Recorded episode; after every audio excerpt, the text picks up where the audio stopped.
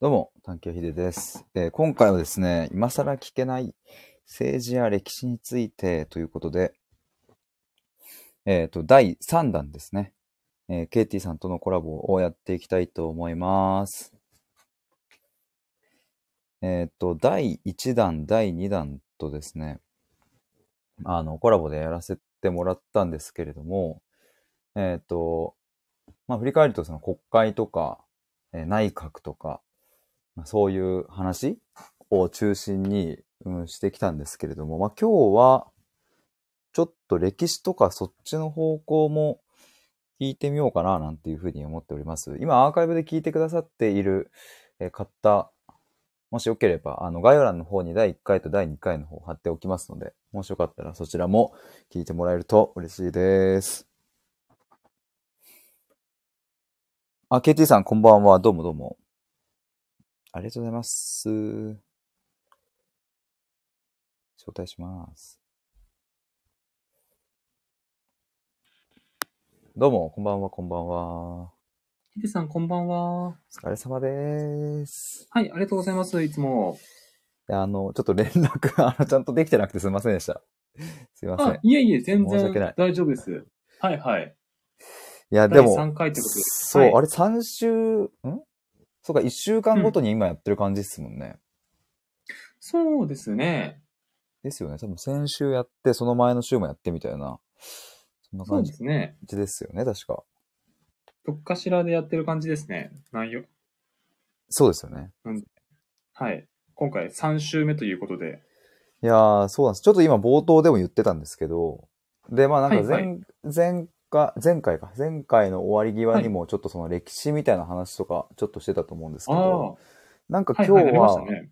その政治かける歴史はいはいみたいなところの話とか、ちょっとおはい聞はいきしたいなっていう、そんな感じのちょっとはい。モチベでおります、私。はいはいはい、わかりました。まあ歴史と言っちょっとじてゃあもね、まあいろいろあると思うんですけどね。うん。そうですね。ちょっと政治と歴史を絡めながら、うこうん今の社会が、なんでこのような考え方ができてるんだろうとか、そうですね。そういう確かどういうふうな構造になってるんだろうとかっていうのにちょっとアプローチ一緒にできたらなとかっていうふうに思います。確かに、あの、うん本当に最初の、この、はいはい。これやった第1回の目的とかって、やっぱこう、はいはいい今のこの現状がどうなってるのか知りたいとか、そのまあ、はいはい最初安倍さんの件があって、えっ、と、ありましたねそのきっかけで僕も、その、この、今の政治や社会について、何も知りませんみたいな状態で、 えっと、親にな,、はいなりたくはないし、そんなんちょっとダメだということで、それでやっぱこう、はい理解したいそうですねっていうところから始まったので、なんかそこに、そうですね、こう、つながるような形で、今のこの日本、まあ、民主主義っていう、まあ、その形とかだったりって、まあ、多分その海外との比較ができたりとか、まあ、そもそもなんで日本がこういう形になったのかとか、まあ、は海い外との違い、まあ、あと前回革命の話とかもしましたもんね、ちょっとね。しましたね。楽しかったです。そうそうそうそう。でもそういうところが政治にもやっぱりもちろんだけど関わってるっていうところとか、はいなんはかい。そういうのも含めて、なんかこうざっとはいお話できたら嬉しいなという、そんな感じですかね。ありがとうございます。うんもうなんか楽しそうな感 じが、ふんふんといや、ありがとう香ございってきました、今。はい。ほのかに変わりました。ます。やった。いや、KT さんはいはい的にはどうなんですか、こうこのテーマだと何を最初、ちょっと切り口にしていけばいいか、ちょっと僕はわかんないので、ちょっとお任せしようかなというか、どどういう感じで何から話せばいいんではすいか、はい。いや、もうほんと切り口はいっぱいあるなっていうふうに思ってるんですけども、うんうん。まず一つ目として僕が思うのは、はいはい。第1回で三権分立の話したじゃないですか。うんうんうんうん、しましたね。でモンテスキュー大先生がその三権分立した方がいいよっていうふうに言ったんですけども、はいはいはい。三権分立できてなかった時代があるわけですよね。なるほど。それは日本、日本というか、まあ、世界、まあ、どこでもか。どこでもです。日本も当然そうですね。そうですよね。うんうんうんうん。まあ江戸時代なんて三権分立できてないですから。はいはいはいはい。なるほど。で、じゃあなんで三権分立した方がいいよっていうふうにこうモンテスキュー先生が言ったのかとか、うんうんうん今そのその考えのもとで、その国会があって、内閣があって、うん。う司ん法、裁判所があってっていうふうに、こう同じ人がやっちゃいけません。分けましょうっていうふうになってるじゃないですか。うんうんうんうんうん。で、分けてなかった時に問題があったから、その問題を解決するために三権分立っていうふうな考え方になったと思うんですよね。はいはいはいはい。なるほど。うん。うんで、どういう課題があったのとかっていうのを世界史見ていくと、うん。うん。結構こう、イギリスの王様で、こう、ジェームズってやつが、あの、はい横暴になっちゃったりとか、チャールズってやつが処刑されたりとかしてるんですよね。へー。はいはいはいうん。ピューリタン革命とかって話になってくるんですけども、はい。はいはいはい。っていう中で、うん。この三権分立っていう考え方があった方がいいよねっていう風になったりだとか、うんうんうんうん。憲法っていう風な考え方が生まれてきて、はいはいはい。憲法って今バンって、まあ、ここでコメント打ったんですけど、これうん面白いなって僕思ったのが、こはうい浮かんむりのほう感じじゃないですか。ほうほうほうほう。これ、が、権力者に関してこう、蓋をするっていう風なイメージで、あ、そうなんですかこれ虫かごって意味なんですよ。へー。面白いな。英語だとコンスタチューションっていう風に言うんですけうどんも、うんうんうん。憲法ってこの浮かんむりで、好き勝手どこでも、あの何でもしていいよじゃなくて、うんうんこの範囲の中でしか動けませんよっていうふうに、権力者に制限をかけるっていうふうに、うん。はー。そういうことなんだ。そうです。なんでこう、憲法は持ってるのは、それこそ安倍さんとか天皇陛下とか、うんうんうんうん。いわゆるその権力者も守らなきゃいけない法律があるでしょうってことで、こう、憲法っていうふうな考え方があるんですけども、うんうんまあ前、憲法改正の話したんで、ちょっとこの話だったんですけどうん。も、はいはいはい。その、じゃあその憲法がなかった時代っていうのは、こう、どういう課題があったのとかっていうと、まあ、王様が横暴になってしまってとかっていうことがあったんで、うんうん王様とか権力者だって好き勝手やっていいわけじゃないでしょ国民の自由を脅かすんだったら、うん王様だって守んなきゃいけない法律があるでしょっていうふうな考え方になったんですよね。はいはいはいはいはい。とかっていうのをこう世界史学ぶ上で、うん。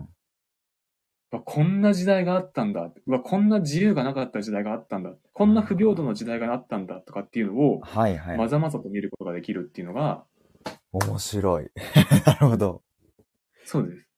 それ時代、西暦で言うと、モンテスキュー先生、ちょっと今僕グーグったりしながらしてたんですけど、はいはいはいつ。ぐらいモンテスキュー先生。ー。600年代。 17世紀ですよね。 17世紀か。はい。あー、なるほど。はけい。結構じゃあその17世紀あたり、えーそれ以前、それ以後で結構じゃあ、まあその、うんざっくり分かれる感じなんですかその政治とか。 17世紀にまずロックが生まれるんで、はいはい、あの、ジョン・ロックでしたっけジョン・ロックですね。ジョン・ロックですね。ジョン・ロック。 そうです、そうです。ヒデさんの発音が良すぎて、ちょっとこう。いや、あの、塾の先生が当時、中学の、はいはい。塾の先生がジョン・ロックっていう、なんかもう本当ちょっとね、そういう先生だったので、僕もそれで、なんか、ジョン・ロックっていう、なんか、ごめんなさい、ちょっと何も面白くないわ。ちょっと次行きましょう。次行きましょあ、じゃあ、いや、ちゃんと聞いてたのに。う。で次行きましょう。ジョン・ロックが生まれたと。 そうです。17世紀はロックが活躍する、活躍する時代です。はあ、え、17世紀っていうと1600年代ってことですよね。そうですね。日本は何時代江戸時代です。江戸時代か。江戸時代の前半ですね。ああ、となると、そっか、最初はその、わかんない、海外の方からそういう三権分立が始まって、日本に入ってきたっていう、ざっくりそんなイメージですか、流れとしては。えっと、うんざっくりそういうイメージです。はいはいはいはい。で、もっと面白い話すると、うんうんうん。実は三権分立の考え方は古代ローマにもありました。そうなの2500年前に民主主義や共和制をやってました。そうなのええそうで。す。政治のあり方っていうのが時代によって変化して、うん。王様がワントップで全部決めるよっていう時代があると。はいはいはいはい。で、そうなると王様に対して不満を持ったやつが、うんそれじゃワントップって全部お前の好き勝手やっていいわけじゃないだろうっつって。うんうんうんうんうん例えば KT が王様だったら、じゃあ KT が嫌いなやつ全員処刑していいのかって言ったら、うんそんなことないでしょっていう、なうん。るじゃないですか。っうんうんうんうんうんうん。ていう人たちが王様を潰しに行こうとする勢力ができると。はいはいはいはい。で、こう共和制っつって、こうエリートたちで、あの、話し合いながら進めていこうよっていう時代があった、あると。うんうんうんで、それが崩れて民主主義って言ってみんなで話し合うっていう時代になろうよとか。うんうん。うーん。で、民主主義になると、なんか州部政治っつって、じゃあアホも一票ですかとかってなると、バランスを書くよねってことで、ワントップの王様にまた戻ろうよとかっていうふうに、こはう、い、共はい。和制と王制と民主主義っていうのをぐるぐる回るんだっていうのが、ほ古代のローマで言われてて、う。え、古代ローマって何年前って言いましたっけ2500年ぐらい前ですね。え、ってことは、その、紀元前みたいな話ですかそうです。キリストから2000何年っていうふうな話なんで、ローマはキリスト教以前ですね。あ、そうなんだ。へえ。そうです。すごいな。その時にそういうもうあり方があったんだ。ありました、ありました。はい、面白前言ってた、その、衆議院、参議院っていう考え方も、い。うんうん。ローマでその平民側の意見を聞くよっていう、例えば衆議院的なポジションとして五民間っていうのがあって、五民間。はいはいはい。その民、語は守るっていう字です。ああ、はいはい、出てきました。守る民、民の間か。うんうん。はいそうです、そうです。で、貴族側の意見を聞きますよっていう風な、その貴族側のうん。その参議院的なはいはいはいはい。のもありますと。へえ。とかっていう風に、うん結構こう、今の政治のあり方は結構ローマに近いですね。起源はローマですね。あ、そうなんですね。で、うんそのヨーロッパでもそのカトリック万歳の時代があったりとか、地主万歳の時代があった中で、はいはいはい。やっぱりまた、じその政治のあり方が変わるっていうのが、まあフランス革命とかは経てですね。うんうんうん。なるほどなるほど。それこそロックとかルソーとかモンテスキューとかの考えがまた、あの、リバイバルされてってですね。はいはいはいはい。今の政治のあり方として、またここに戻ってきたっていう風なあり方ですかね。なるほどね。なるほどなるほど。はい。そうです、そうです。と日本の方に視点をやると、はい、は今いこう。ざっくりなんかこう海外のこととか聞いたじゃないですか。そうですね。日本は、その、はいはいなんだろうな、この 2000, 2000年の歴史をその一瞬で振り返るなんて難しいかもしれないですけど、そのはいは最い初、縄文時代、弥生時代とか、卑弥呼様とかいましたよね、そういえば。いました。だからそういう時代もありながら、奈良、平安、鎌倉と来て、はいど、ど、どういう変遷をしてったんですか ?KT さんなりのちょっと、なんか日本のま動ずきみ日たいな。本はう、ん。卑弥呼がいたっていうのは、その三国志の時代の魏志和人伝っていうのがあって、ああ、はいはいはいはい。当時の魏合職っていうふうに三国時代があってあー、曹操とかね、孫権とかねは、い劉備とかね、玄とか、なんか諸葛孔明とかいたじゃないですか。はいはいはいはい。あの時にうん、一方その頃、東の国に卑弥呼がいたとさんみたいな書いてある、ちょろっと書かれてるだけなんです よ。で、日本人が書いたわけじゃないんですよ。魏志和人伝が。そうですう。んうんうんで中国の書物をもとに卑弥呼がいたらしいみたいな、そんな感じなんですよ。うん。なるほどね。なるほどなるほど。で、日本史としてしっかりとこう、あの、確認できるようになってるのが何かっていうと、うん。中国の圧力があって、うんうん日本ちゃんとしないと中国にやられちゃうよっていう風なうん。うんうんうん。緊張状態の中からうん、日本史がググググって動き出すんですよね。へえ、なるほど。それ、え、それどのぐらいの時代ですかえっと、中国が隋の時で、うん。こっちだとまず日本史で名前が出てくるのが、うんうん。蘇我氏と物部氏で、あ、うわ、懐かしい。はいはいはい。蘇我氏はうんうん。大陸からの仏教を導入して、中、に日本もうんその先進国のカルチャーを受け入れようぜっていうパターンです。うんうん、なるほどなるほど。はいはいはい。物部氏は、うん日本には日本の神様がいて、日本の社会があるから、うん。別に中国とかね、朝鮮で流行ってるからっていう、やんなくていいじゃん、みたいな。こっちのやり方があんじゃん、みたいな。はいはいはいはい。今で言ったら。らこう、そうです。再エネとか EV とかって世界スタンダードだからやろうよって言ってる人と、うんうん。日本は日本のやり方があんじゃんっていうふうなこう、はいはいはいはい。うん感じみたいなうん。。なるほどなるほど。そうです。うんうん。が、えっと、初期の日本史で、うんうんうんうん。で、ここで蘇我氏が勝つんですよね。あー、なるほど。なんか戦うんでしたっけなんかやっつけるんでしたっけで、物部氏が負け ました。やっつけられましやたっ。つけられて。はいはいはい。で、あのーそこからこう蘇我氏中心にとか、聖徳太子中心にで、うんうんうん。中国に舐められないように、中国の国づくりを学びながら、日本をどんどんどんどん作っていくっていう時代になりますね。はあ、なるほど。はい。奈良の前ぐらい、奈良時代前ぐらいなのかそうですね。うん奈良時代、飛鳥時代とかが、あと平安時代とかもほとんど中国をいかにパクるかですよ。な。ああ、そうなんだ。そうです。ああ、中国がじゃあ日本にとっての脅威だったと同時に、はい。えっ、と、まあ、当時のその先進国というか先に進んでるから、じゃあうまいはいはいこと言ってる、強い国をパクろう。俺たちもパクろこうついてこうみたいな感じだった。そうです。うんうんうんうん。なるほどね。はいはいはもう、中国のスタンダードを取り入れてないと舐められちゃうんですよ。い。はい。そうなんですね。なるほど。送られてん、遅れてんねみたいな。そんな野蛮な国なのみたいな 感じで思われちゃうんで、うんうん。いや、うちもちゃんとやってますみたいなうんうんことをアピールするためにも、いかに中国をパクるかっていうのが、うんうん。うーん。初期の日本史ですね。なるほど。なるほど。いや、面白いな。はい。ちなみにこれと全く同じことを今から150年前にやってます。えー、なん、何の時ですか明治維新です。はあ、なるほど、明治維欧新。米が、うんはいはい、そうです。要は、そのはい古代にやったことを、うん。欧米バージョンでやろうが明治維新です。なるほど。はい、はい、はい。そっか、西洋をね、まあ、ハイカラだなんやかんやと言って、こうパクって、多分みんなそういう洋服とかもね、そうです。多分その時とかってことですもんね、多分ね。そうです、そうです。うんうんうんうん。で和服着てましたもんね。そうですよね。うんうんうんうん。はい。なるほどね。いや、なんかそうやって歴史はそっか繰り返してるのかというか、同じ構造があるんだって思うと面白いな。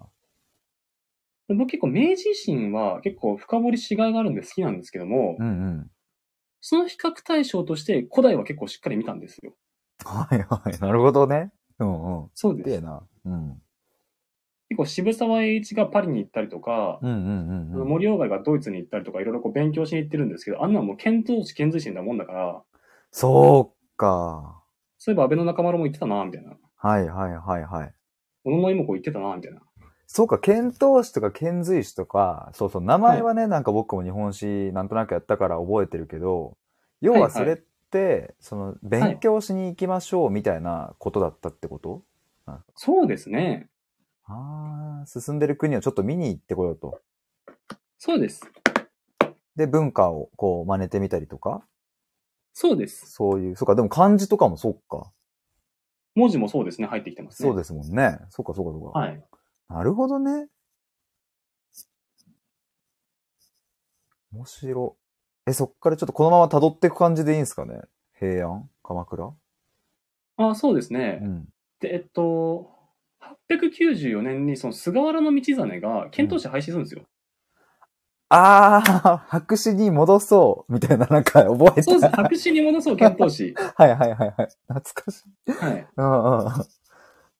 結構こう、唐が一駅だった時は、ちゃんと学んで、うちらも唐に追いつけ追い越せみたいな感じで、うんうん勉強しますって言ったんですけど、うん途中からなーなーになって、うん。はいはいはい。なんかもう学ぶもんあんまなくねみたいな。うんうんなってから、日本流のやり方でいいじゃんみたいになって、 うんうん。平安時代にこう文字がひらがなとかカタカナとか日本版の文字ができたりとか。あ、そっか、ひらがな、漢字からか。そうです。そっか、そっ漢か。字崩して作ってるんで。うんうんうんうん。うん。なるほど、なるほど。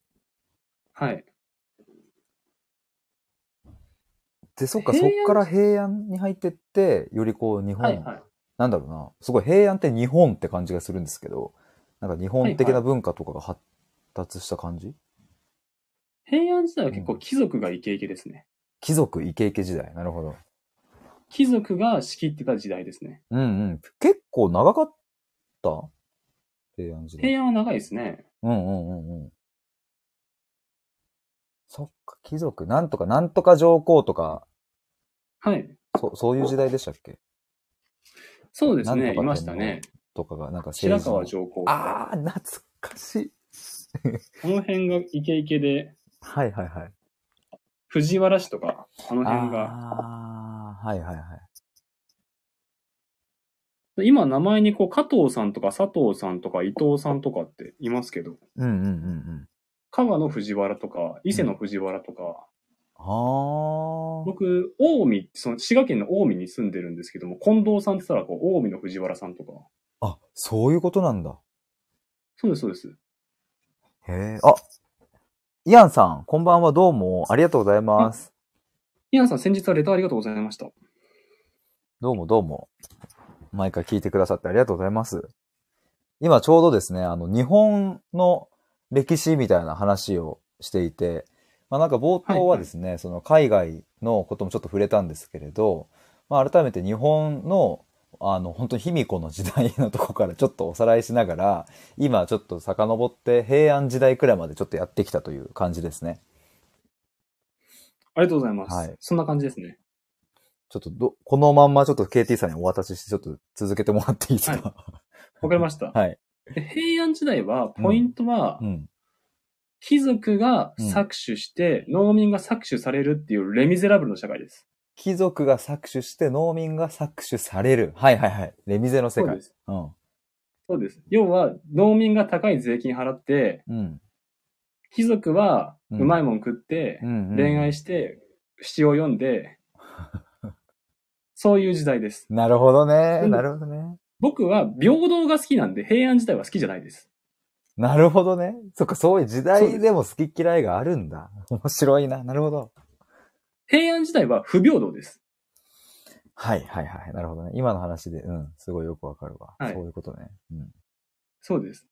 で、その中で、うん。いかに、その、農民に土地を渡して、農民から税金を取るかっていう中で、こうやって搾取する、されるっていうふうに回った社会の中で、うんうんうんうん。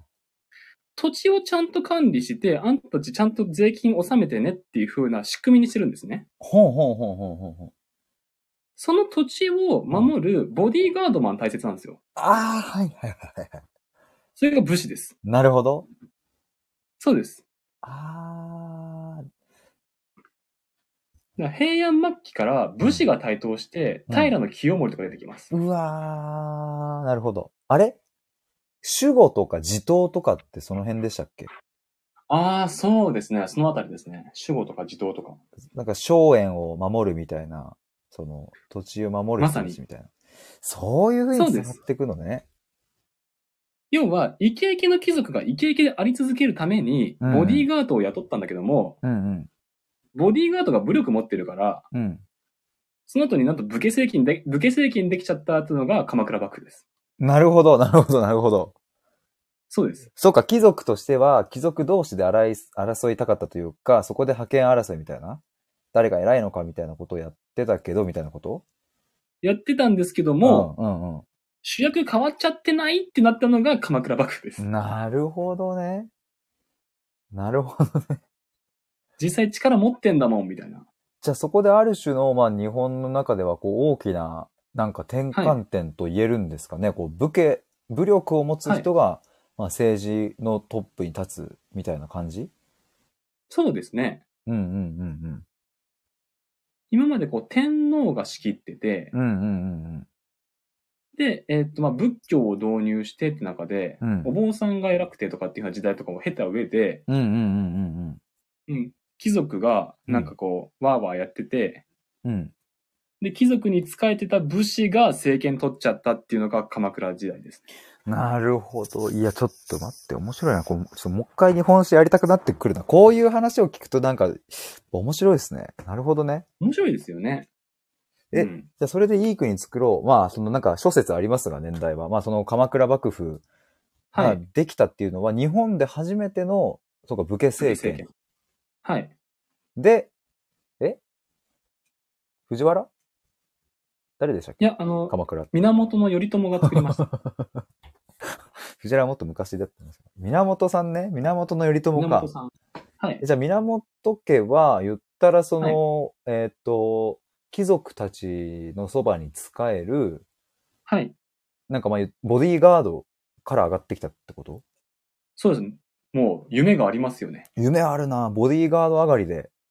そうです。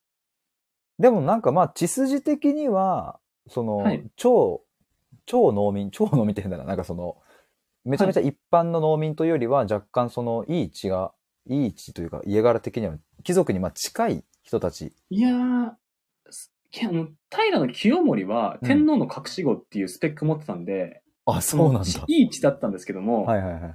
源氏はマジで馬鹿にされてて、へえ、 そうなんだ。あいつらもう関東の番犬だよ、みたいな。そう関東がまず馬鹿にされてるんですよ。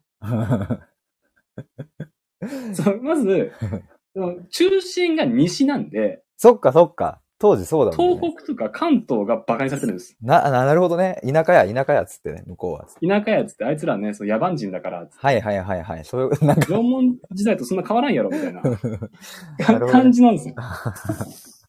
すごいな。なるほど。うん。で、関東の番犬だ、みたいな、すんごい馬鹿にされてたんですけど、うんうん兵、兵士が結構嫌われてたんで、うんうん。うーん。そんな中で、あの、兵士を倒して鎌倉幕府を作るっていうのが、なるほどね。夢を掴んだ感じがしますね。すごい。まあ、だからあれっすよね。その、日本は革命を起こさなかった唯一の、まあ、国、え、唯一というか、まあ、稀有な国っていう風に言ってましたけど、はいはい。まあ、ある意味ではこれは結構な、まあ、革命的な出来事とも言えそうな感じが。そうですねう。ん。武家がね、革命的な、うん。はい。そうですね。なかなかだってね、夢がある話っすもんね。そのあります。血筋で言ったらどうやったって叶わない貴族たはちいに、を、その、はい武力という力で押し切って取ったわけですもんね。はい取りました。ああ、なるほど。なんかすごい面白いな。これワクワクするわ。行きましたね。うん。頼朝さんが行きました。なるほど。で、鎌倉。鎌倉の後の流れはどんな感じでしたっけあの、原稿を食らいますね。ああ、あれハンさんチンギスハンさんそ うです。ハンさんが来ます。ハンさんね。はい。懐かしい。はいはいはい。で、うんハンさんに抵抗できたんですけども、うん。その、ご恩と方向が崩れちゃうんですよ。そっか、ゴーンと方向のせい、体制ができてたんだけど、ハンさんのせいで崩れちゃうっていうことそうです。結局、うんその、今まではうん武士たちにですね、うんうん。お前たち頑張ったな、じゃあそのと褒美として土地をあげるぞってって、はい、僕また頑張りますっていうふうに、うんうんうんこの人参をぶら下げて馬が走るっていうシステムだったんですけども、うん。うんうんうん。あの、朝鮮半島から船でやってきたやつを倒すんで、防衛戦なんですよ。なるほど、なるほど。はいはいはい。土地あげらんないじゃないですか。そのね、原稿がね、はいチンギスハンがね。そうです。うんうんうんうん。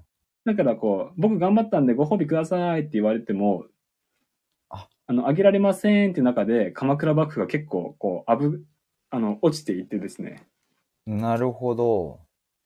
で、あの、反対勢力のその足利尊氏とか新田義貞とかあの辺にうんうん滅ぼされてしまうと。ほ ー。っていう中から室町時代になる。室町か。そうです。あー、原稿が結構キーだったのか。元寇がターニングポイントでした。でもその日本としては、はやっい。ぱそれでじゃあ戦いませんなんて言ってる場合じゃないくって、戦わないとね、乗っ取られちゃうわけだから、そうですなんなねん。とか頑張って、まあ追い返したんだ。はいそうですね。まあだけど、武士はそれはまあ不満が溜まると。そうです。こんだけ命張ったのにって言って、ちょっと崩れていって、その足利とかの時代になる。なるほどね。はいはい。そうです。白いな。で、結構室町時代僕面白いなって思うのが、うんうん。その足利って結構15代将軍までいるんですけども、あんまり覚えなくてよくて、あれね、もうややこしかったわ。うん。その義満の時に結構中国と貿易して儲けてましたよっていう話と、うんうん。後半はですね、そのあんまりこう将軍が偉いっていうよりは、うん。あの時代ってこう、大阪の堺を中心に商工業発展するんですよ。うーん。はいはいはいはい。だから結構女性の社会進出とかが進んでて、室町時代って。そうなんだ。そうです、そうです。へえ。女性の社会進出っていう言葉を現代じゃなく室町で聞くとは思わなかったですね。室町時代は女性が活躍した時代で すよ。そうなんだ。そうですね。え、例えばどんな感じで結構商売とかうん人付き合いとかコミュニケーションがこう女性が長けてる場合が多いんで、うんうんうん、なるほどね。こう武力イケイケの時はね、男性が活躍するんですけども、うんうんうん室町っていうのがある程度平和かつ、その商売が栄えてったっていう時代が女性にフィットした時代でした。うん。へえ、ああ、なるほど、なるほど、なるほど。うんうん、そうです。で、うんえっと、8代の時に、うん。足利義政か。うんうん。よく覚えてるね、マジですげえな。はい。あと、日野富子っていうのがいるんですけども、わ、なんか懐かしい。うんうんうん。はい。僕、あれが、そううんフランス革命のルイ16世とマリー・アントワネットみたいなもんだと思ってて、そういう見方があるんだ。うんうんうん。要は政治的センスないんですよ。その、八代と富子そうです。うんうん。あれ八代の奥さんが富子だっけそうです。八代の奥さんが富子です。うんうんうんうん。で、八代も全然政治的センスなくて、うんうんなんか建築とかなんか芸とかが好きなんですよ。うんうん。へえ、はいはいはいはで、わーってやってるうちに応仁の乱ってのが起きちゃって、京都が丸焼けになるっていう。い。ああ、なんかめっちゃ長く続いた戦いって言ってたよね、なんかね。そうですね。応仁の乱で丸、めちゃくちゃやりましたので、うんうんうんうんうん。そこから戦国時代に入ってって、織田信長さんが全部持ってっちゃうっていうような。はいはいはい、なるほど。はい。安土桃山みたいな、あれか、日本史で言ったら。そうです。あれ、安土桃山の後、江戸に入ってくるんだっけそうです。はいはいはい、なるほどなるほど。はいはいはい。はい。安土桃山でわーってみんな争って、うん徳川が大勝ちしてうん、江戸に幕府作りましたが江戸時代ですね。はあ、あーそっか。じゃあもうそこの応仁の乱以降ぐらいから、もう日本は、もうはい。刀ぶん回してみたいな時代に入ってくってことか。戦いで。そうです。はあ、はいはい。戦国時代か。もう戦要は国時代戦国なるほどね。はいはいはい。そうです。そうか、もうその戦国時代とかになると、はい。その政権がうんぬんとかっていう話ではもうなくなってくるってこと一旦。いろんなところでね、勢力を持ってるわけで、誰がまとめてるみたいなのってはい。ないどどういうまず、うん今のヒデさんの質問にお答えするのは、うんうん。中央集権と地方分権っていう話になっています。はあ。めっちゃなんかもう懐かしすぎて。なるほど。はい、そういうことか。うんうん。戦国時代だと各藩にお殿様がいて、大名がいて、治めてるんで、うんうん。薩摩藩は薩摩藩で島津家が治めてるんですよ。うんうんうんうん土佐藩は長宗我部家が治めてるんですよ。っていうふうに、うんうん。うん。日本っていう形じゃなくて、〇〇藩の誰々っていうふうな形で、その人を、が治めてる、その人が自治してるっていうふうなうん社会なんで、うんうんうんうん。で、その大名同士で戦国時代バチバチやってるっていうような。そっか。そうする、ちょっと振り返ると、平安とかってまあ西の方でしたよね。平安。で、その辺でなんかそうですまねあ関東を馬鹿にしてみたいな話だったけど、はいえっ、はいと、それがだんだん、まあ、鎌倉、室町、えー安土桃山、戦国となっていくにつれて、こうはいはい日本史のその土地の視点的にも結構今広がってきてるっていう感じですよね、全国的に。えっと、坂上の田村麻呂がうん東北の方へ攻めに行ってってですね、ほうほうほうほう、あ、なんかあったかいな。やうんうん要はその、大和政権に組みしてない、この、蝦夷とか蝦夷って言われてる、そはいの、はい。ネイティブジャパニーズ東北ピーポーたちをう、ん大和政権に組みさせていくっていう風なイベントがあるんですよ。うん。うんうん、それいつぐらいですかこれはう、ん。 10世紀、11世紀ぐらいかな。 900年、1000年、まあ平安時代ぐらい平安時代ぐらいですね。ああー、はいはいはい、なるほど。うん。はい。そうですね。うんうんこの清水寺がその場所ですよ。その坂上の田村麻呂のところです。え清水寺京都の。あ、そうなんですか そうです、そうです。全然知らない。なんで、あの、清水寺で今度坂登った時は、あ、ここが坂上の田村麻呂のっていうな。へえ。なるほどね。なんで、遅れてる、馬鹿にされてるっていう、その関東とか東北のうんうん。ピーポーがですね、うんうん。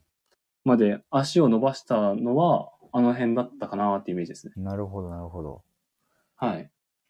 まあでもそうしてこう、日本全全体なのかわかんないですけど、まあ西からはい東まで、はいこう、いろんなところにこう、領土を持ってる、その、まあ武将たちがいて、まあ言ったそうらですその、領土争いみたいなことを、はいはい。その時代はしてたってことになる。なります。うんうんうんうんうんなります、なります。当時はじゃあもうその藩ごとに、はい。だから今で言ったらその県知事みたいなことで合ってるのかえっと、今なは、うん。県っていうのが中央の出先っていう意味なんですよ。うんうんうん。ああ、なんかそっかそっか。はいはいはい。だから県知事はうん。あの、県、なんだろう、日本政府、日本っていうワントップの中央集権の中の出先機関なんで、ああ、そうか、そうか。ちょっと違うのか、そうすると。アメリカってこう州が一つの国なんですよ、あれって。あ、そうなんだ。 カリフォルニア州とテキサス州でも国が違うみたいなもんなんですよ。へえ。な、そのイメージの方が近いですね。なるほどね。なるほど、なるほど。はい。そっか。で、まあ、その藩ごとの武将たちが、じゃあそれぞれのやり方で、はい。当時って何税金って年貢になるのなんかお米とか。そうです。年貢ですね。じゃあお米を納めさせるとか、はい土地を与えるみたいな。はい。でもなんかその代わりじゃあお米こんぐらい起こせよみたいなことを、はい。えっと、それぞれの藩のやり方だけどもある程度そんな感じでそれぞれ回してたみたいな。そうです。なるほどね。はいはいはい。そうです。その土地のお殿様のね、やり方で回してて、うんうんうんうん。その土地その土地にルールがあってっていうふうな。なるほど。はい。戦国で有名どこの戦いで言ったらやっぱり関ヶ原の戦いとか、関ヶ原ですよね。それが一番有名なやつかな。そうですね。あれはどこと、どこの誰がやったんですかまず、東軍、東チームがうん徳川家康ですね。あ、もうそっか、そこで徳川が出てくるのか。はいはい。そうです。東が徳川。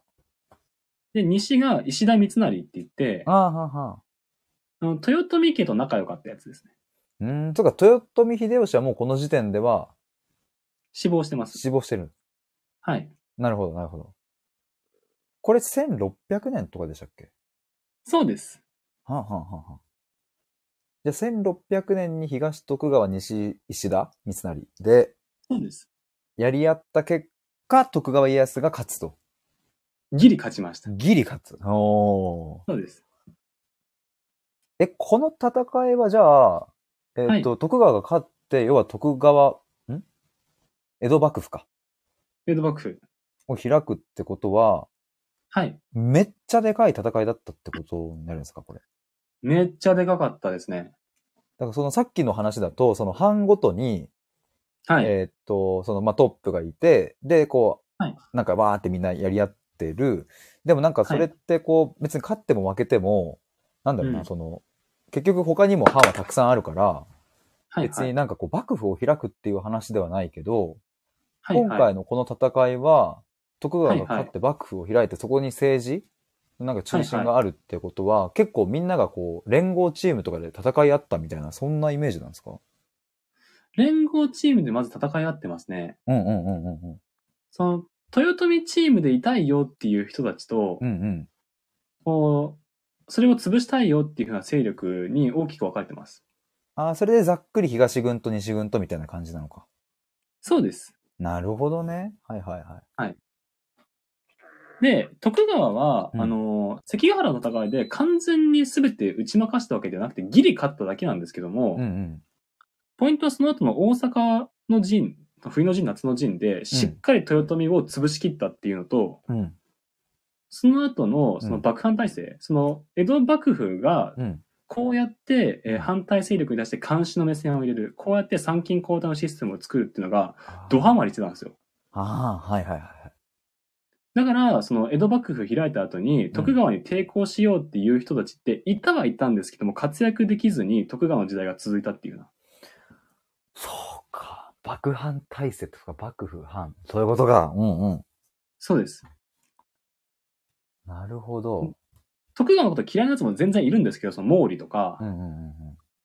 いるんですけども、そいつらが活躍できないように、うん。遠くにさせられてるとか、うーん、なるほおど、金使わさせられてるとかっていうふうにさせられてるんですよ。じゃあもう逆らえないような状態を政治の仕組みとして作ったってことなのか。そうです。はあ、はあはあはあはそしてここでもう一つ重要な視点が、あ、はい。儒教です。儒教、よく KT さんのね、配信来てるワードが出てきますが、儒教がここで、ほうほここです。う。うーん。もう江戸時代といえば儒教。あ、そうなんだ。江戸時代といえばなんだ。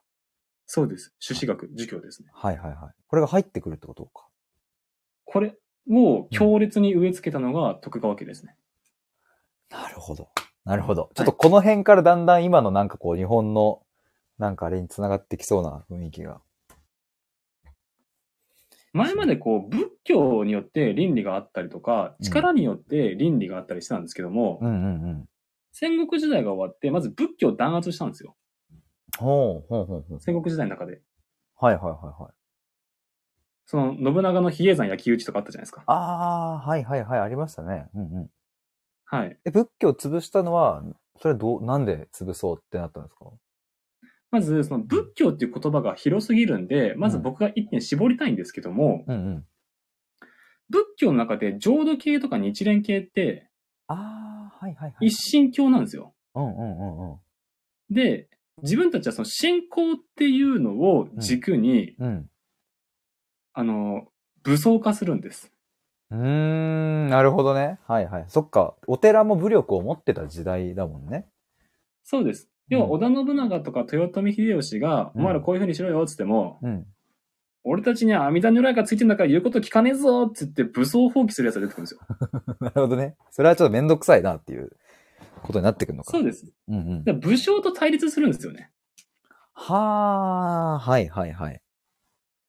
なんで武将としてもこう信仰心をもとに、こう、来られると結構きついんで、確かに確かに確かに。いかに仏教を飼いならすのかっていうのがポイントだったんですよ。なるほどね。なるほどなるほど。なんで戦国の過程の中で、どんどんどんどん潰していきました。なるほど。はいはいはい。はいうんうんうん。っていうのと、今までこう、力持ってるやつが強いっていう下克上の社会だったんで、うん。そうじゃなくてもう徳川が治めるからうん、力じゃないよねっていうね、うんうんうん上の人には逆らわないっていう忠誠心だよねっていう風にしていくんですよ。うんうん。うんうんうんうん。これが儒教ですね。そのじゃあ儒教はもう徳川からしたらもうこれだみたいな。もう、一番好きなやつですね。もう来た、これをとりあえず植え付ければ、もう俺らの時代は終わんねえぞみたいな、見つけたみたいな、結構そうですそういう感じだったのかな。うんうん。実際260年間それで行きましたから、そっか、一番長いのか長いっす。めっちゃ長いっすね。260年。はいすごいな。もう儒教の力すごいっすよ。そっか、もうそれはもう完全に、そっか、もうそういう、ある種洗脳がまあ成功したっていうことか。もう、そうです。徳川の。うんうん。日本で革命が起きなかった理由の一つが儒教だと思ってます。なるほどね。はいはいはい。はい面白いな。儒教って、ちょっとその、忠誠心みたいなワードが、まあ、あって、なんとなくはい僕もこう、理解してるつもりですけど、はいはいもうちょっと具体で聞くと、どんな感じの学問なんですかまず、キーワードは、礼とか、うん義とか、うん。うん。忠とかですね。礼、礼は普通はにお礼するの礼。そうですね。義はで、義は忠義の義ですね。ああ、ああ、ああはいはいはい。はいで、何でしたっけ、もう一個が。まあ、あと忠ですあね。で、忠か礼にちょっと話したくて、うん例えばこう、儒教って体制維持の装置なんで、うんうん。私はあなたよりも偉くないですよ。でも私はこの人よりは偉いですよっていう風な、こう、階級をしっかりと植え付けるっていうのを、礼をもって示すんですよ。はい。礼をもって示す。うんうん。そうです。例えば、ヒデさんが上司で私、KT が部下だったら、うん私はヒデさんの、あの、地位を脅かすようなことはしませんよと。うん。でも、私の部下に対してはこれはちゃんとやりますよとかっていうのを、こう礼をもってその自分の立場を示し続けますよっていうふうな。はいはいはいはいはい。で、上の人には絶対ですよっていうふうな。え、礼っていうのは、その、あれですか、い物理的なお礼、こう頭を下げるっていう礼あ、そうです、そうです。その姿勢を持って、うん。自分の階級、自分の立場を示すってことです。そっか、じゃあ、お礼、頭下げるみたいな、図が高いみたいなのって、結構そまあ、のまさに。ぐらいの時ってことか。そうです。図が高いってまさにそうですよね。だからその自分よりも階級が上の人が通りかかったら、はすぐにこう頭を下げて、はい。そうです。うん、その人が通り過ぎるまでみたいな、そんなイメージがあるな。図が高いって言ってね、バシーンみたいな。そうです。なるほどね。そういうのそが、儒教で、その何、学問として学ばせたっていうことか。そうです。へえ、それが浸透していくっていうのがまた面白いな。で、江戸時代って身分階級社会なんで、うん死の交渉を得た否認なんですよ。うん。うーん、はいはいはいはい。だから僕のお父さんが農民だったら僕は農民で僕の息子も農民なんですよ。っうんうんうんうんうん。ていうふうにこう職業選択の自由はないよと。なるほどね。そうです。なんか平和っちゃ平和だけど、なかなか差別とかは激しかったっていう感じなのかな。そうですね。うんうん。得た否認とかだってなんかそういうイメージがあるな。そうですね。めちゃめちゃ追いやられてるみたいな。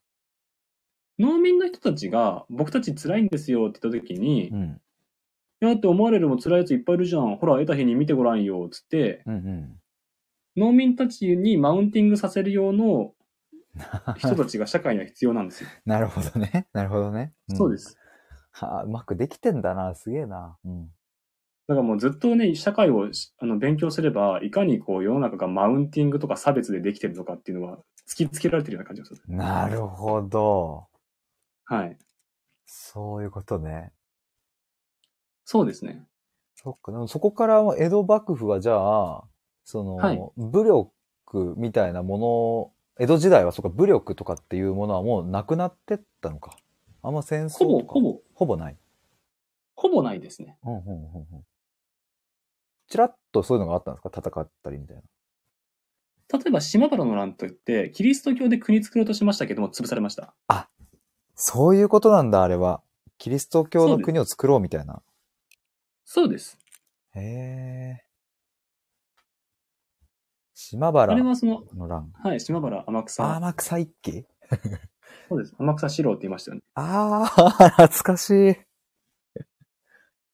なるほどね。いや、いかに僕がその、名前だけしか覚えてなかったかっていうのがもうめちゃくちゃなんかその、今痛感してるわって、その裏の背景とか、はいはいその出来事は何で起こったのかとか、全はいは然いわからない。もう島原天草一揆っていう音だけで覚えてたっていう。もああ、なるそほどなるほどう。そういう、でもそういう勉強方法でもまあ、点数ある程度取れてしまうっていうのが、まあなんはいはかいそういうテストだったなとは思うけど、こうやってね、裏側というか、本当のこう、流れを聞くとね、やっぱ面白いですね。はい。いや、面白いですよね。うん日本史ってね面。ち白ゃいなんと知りたくなってくるっていうか。うん。うん。なるほど。江戸時代、あとなんかキーポイント的には、その儒教と、他なんか儒教あるんですかまあ、身分制度っていうのと、死の交渉。うん。はい。で、江戸時代は結構平和な時代なんで、文化は栄えますね。あー、なんかそんなイメージはあるな。うんうん。歌川広重とか、安藤とか、葛飾とかあーこの辺が活躍する時代かなっていうふうな。はいはいはいはい。そっか、文化が栄えていくのか。そうです。なるほどね。はい。文化、儒教。あれもうその武士とかって一応刀は下げてるけど、もうほぼはい。抜かない、刀は抜かないみたいな感じでしたっけそれとも武士っていう、それがもうなくなってくそんなことないじゃあ、武士はいます。武士はいるか。はい。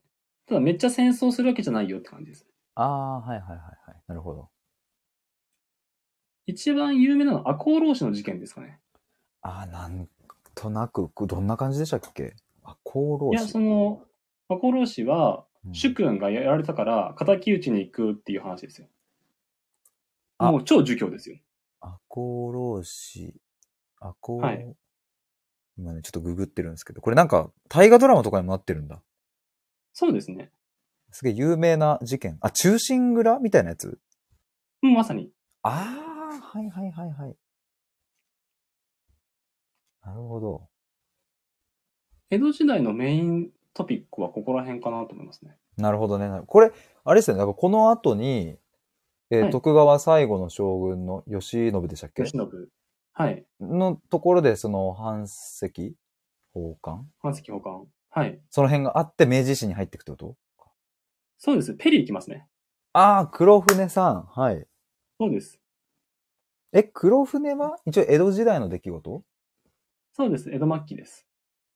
はあ、でもなんか、すごいな。江戸時代の日本人とペリーってなんかすげえ、なんだろうな。全然違う人、はいなんかね、 なんつうの、すごい進んでる人たちがやっぱりこう、なんか入っやっぱ島国だからちょっと遅れてるのかな日本って。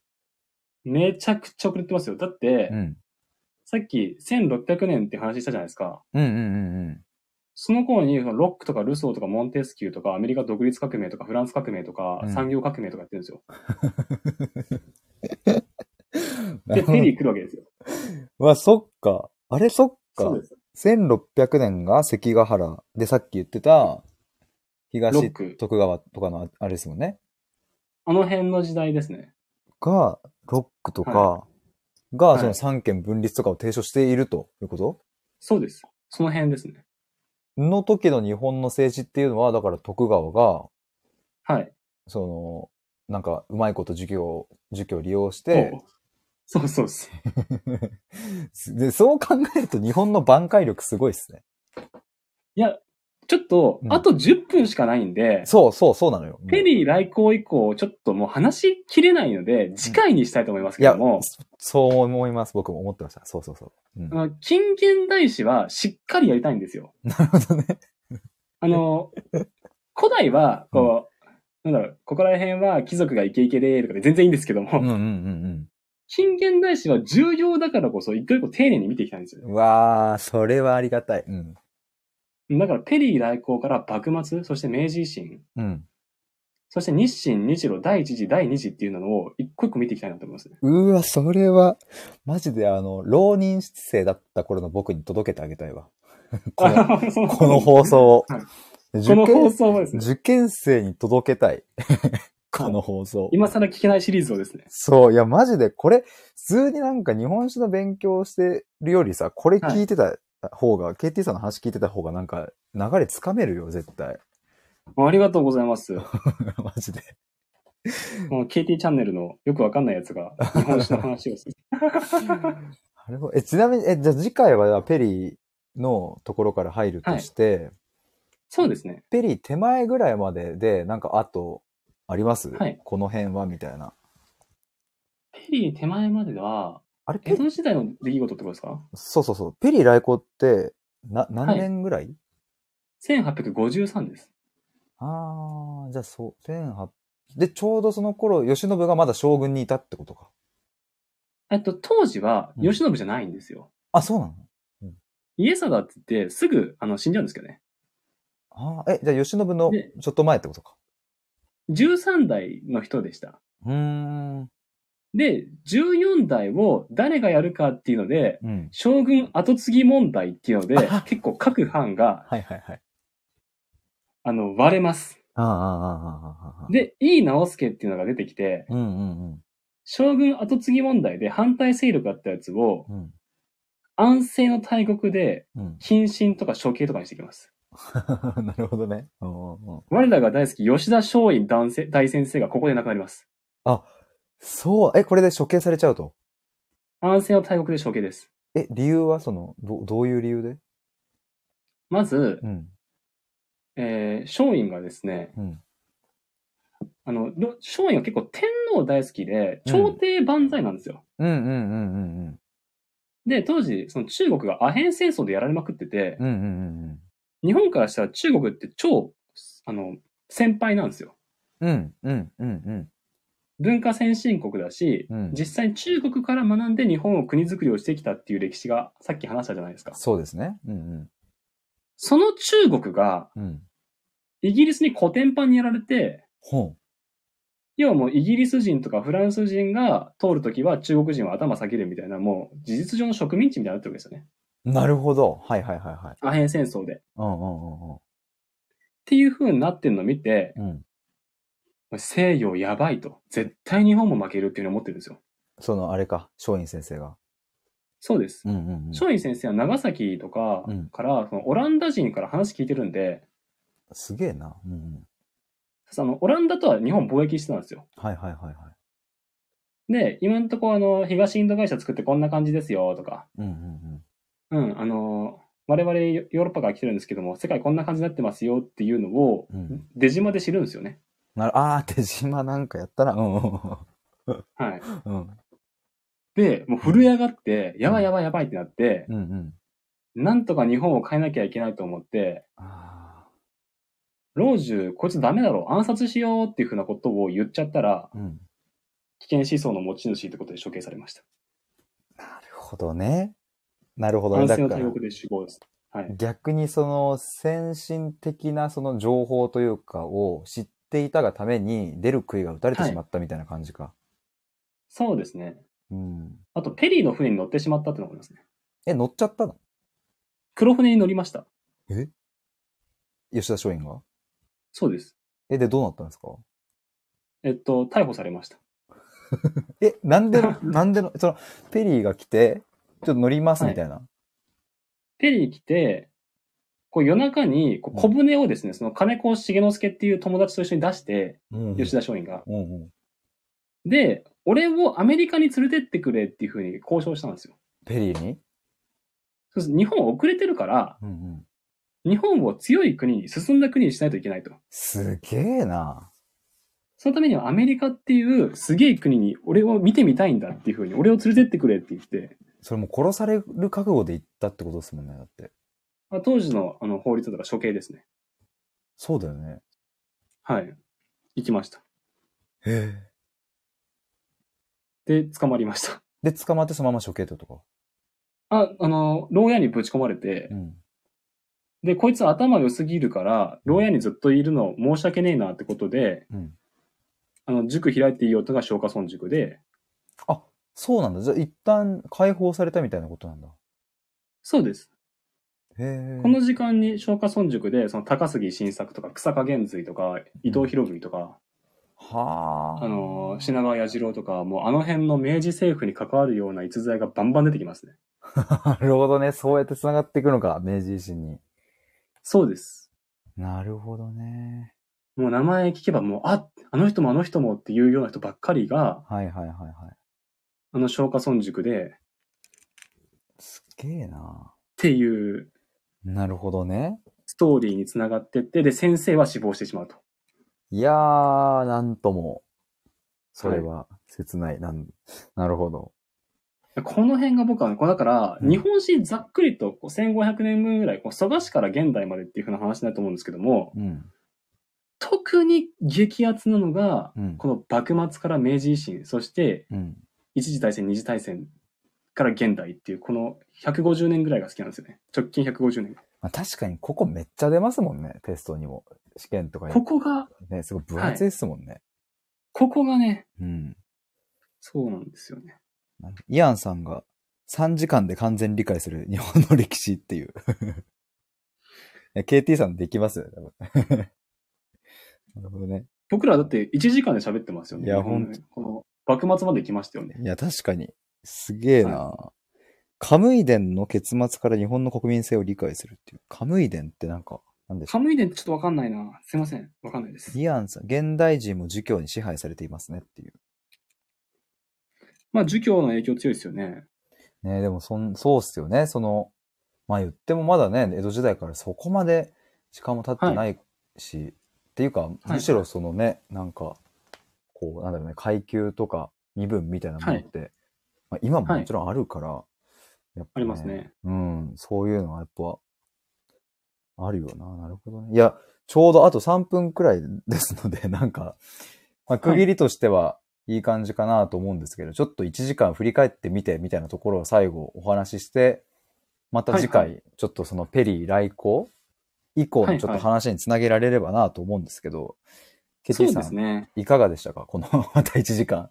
いや、もう超楽しかったで すし、よかった。うもう1時間で、うんあの、蘇我市から、ん。てか、卑弥呼から、うん。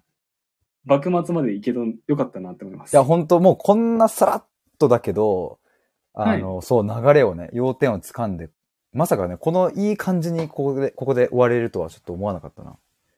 そうですね。うん。で、あの、次回の方がもっと楽しいと思います んで、あの、ペリー以降の方が、うん。うん。いや、です次ね回、次回がもう楽しみでうずうずしますね。いやーもう、こうご期待だな、これは。